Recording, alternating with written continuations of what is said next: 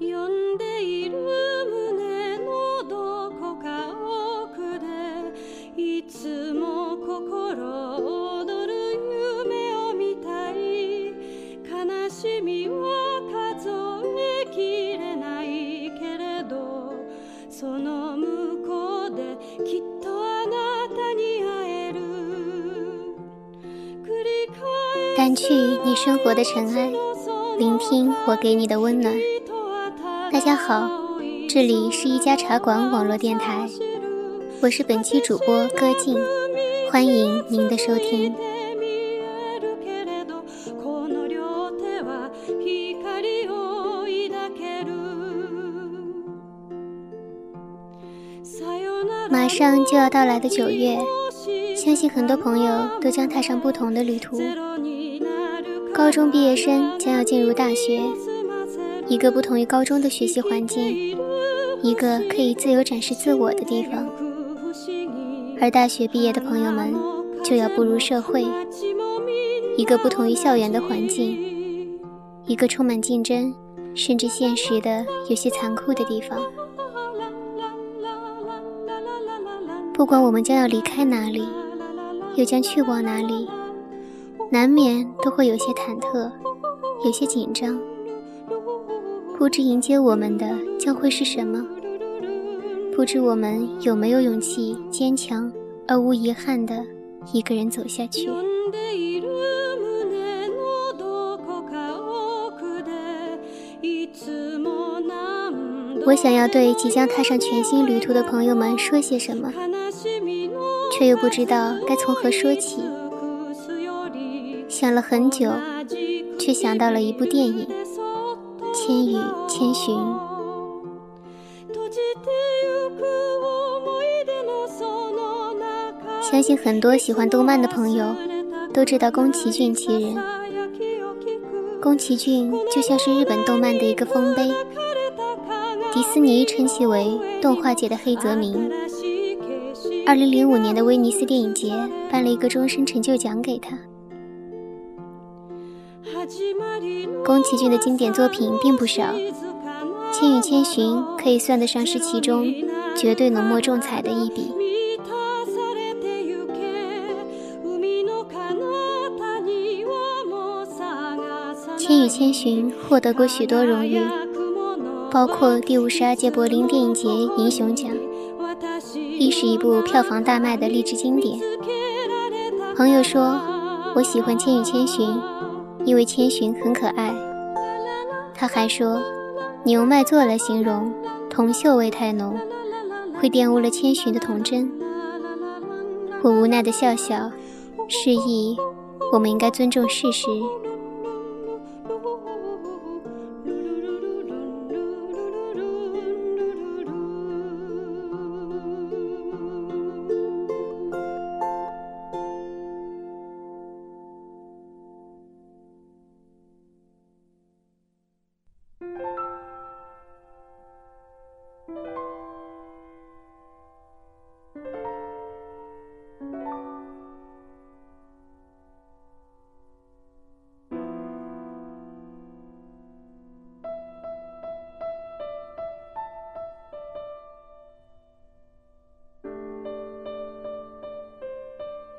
千与千寻》是部很深刻的片子。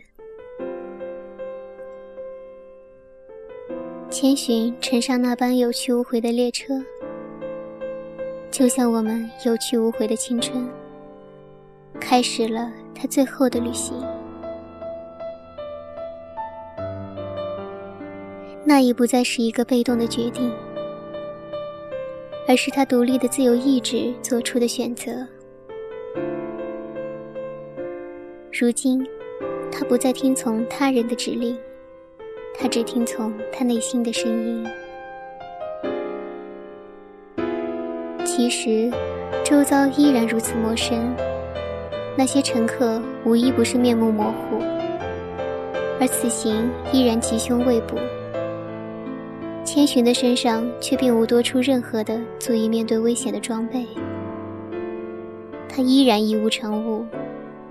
他所能依靠的，依然只有自己。然而那一刻，千寻却没有了慌张与迟疑。他神情安详，行动坚定。他很知道他究竟要什么，他究竟在做什么。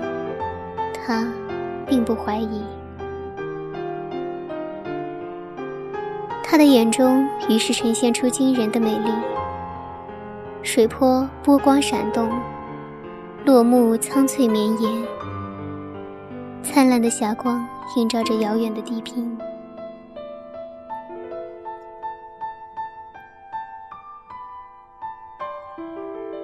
其实，我们不难发现，那并不是一次陌生的旅行。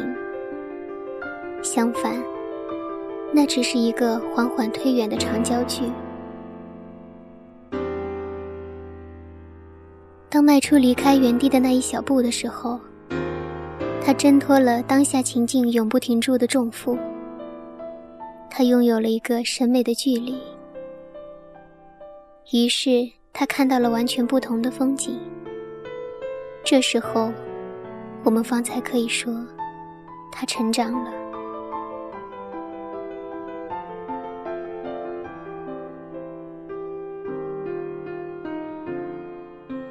当然，不难预料，在某个十字路口，命运可能再度将他推入泥沼。但是，那已经没有关系。擦干眼泪之后，深吸一口气。苦难和坎坷转瞬即会成为过去的风景。若我们能以一种发生后的眼界来看待当前迷惑我们的种种，也许我们就可以不那么迷惑。也许我们相反，可以从所承受的那些之中获得一些什么。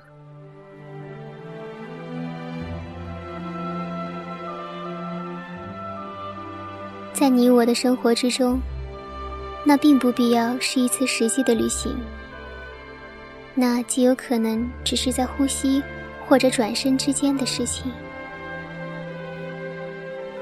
但是，如果你处于那熟悉的周遭环境之中，不利于你从其中抽身，那么，你也不妨真的离开当下的情境，做一次轻快的短途旅行。去那些水土新鲜、莺飞草长的地方，你看到的将绝不仅仅只是沿途的风景。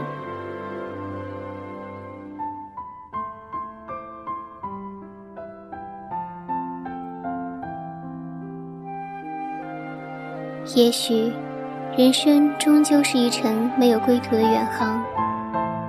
也许，航行所带给我们的，终究是苦大于乐。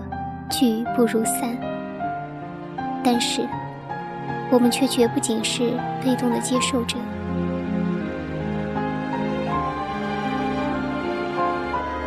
面对每一个命运的打击，人都以其最高的精神娱乐着自己。从旧时少年的离家修行，到释迦摩尼的出走得道，所有成长到最后。总是一次旅行。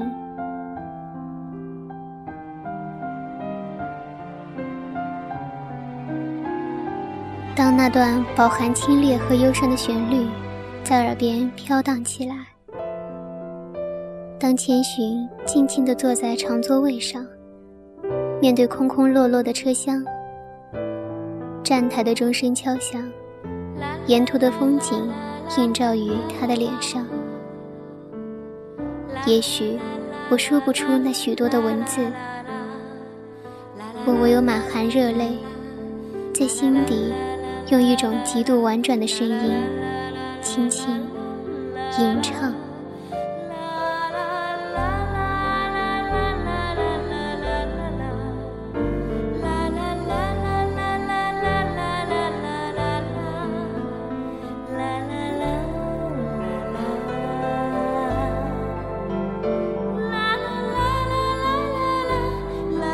即将开始新旅途的朋友们，不管将来面对你们的是什么，我希望你们都能够像千寻一样，勇敢的面对，保持内心的纯净，并且在成长的路上，永远不要迷失自我。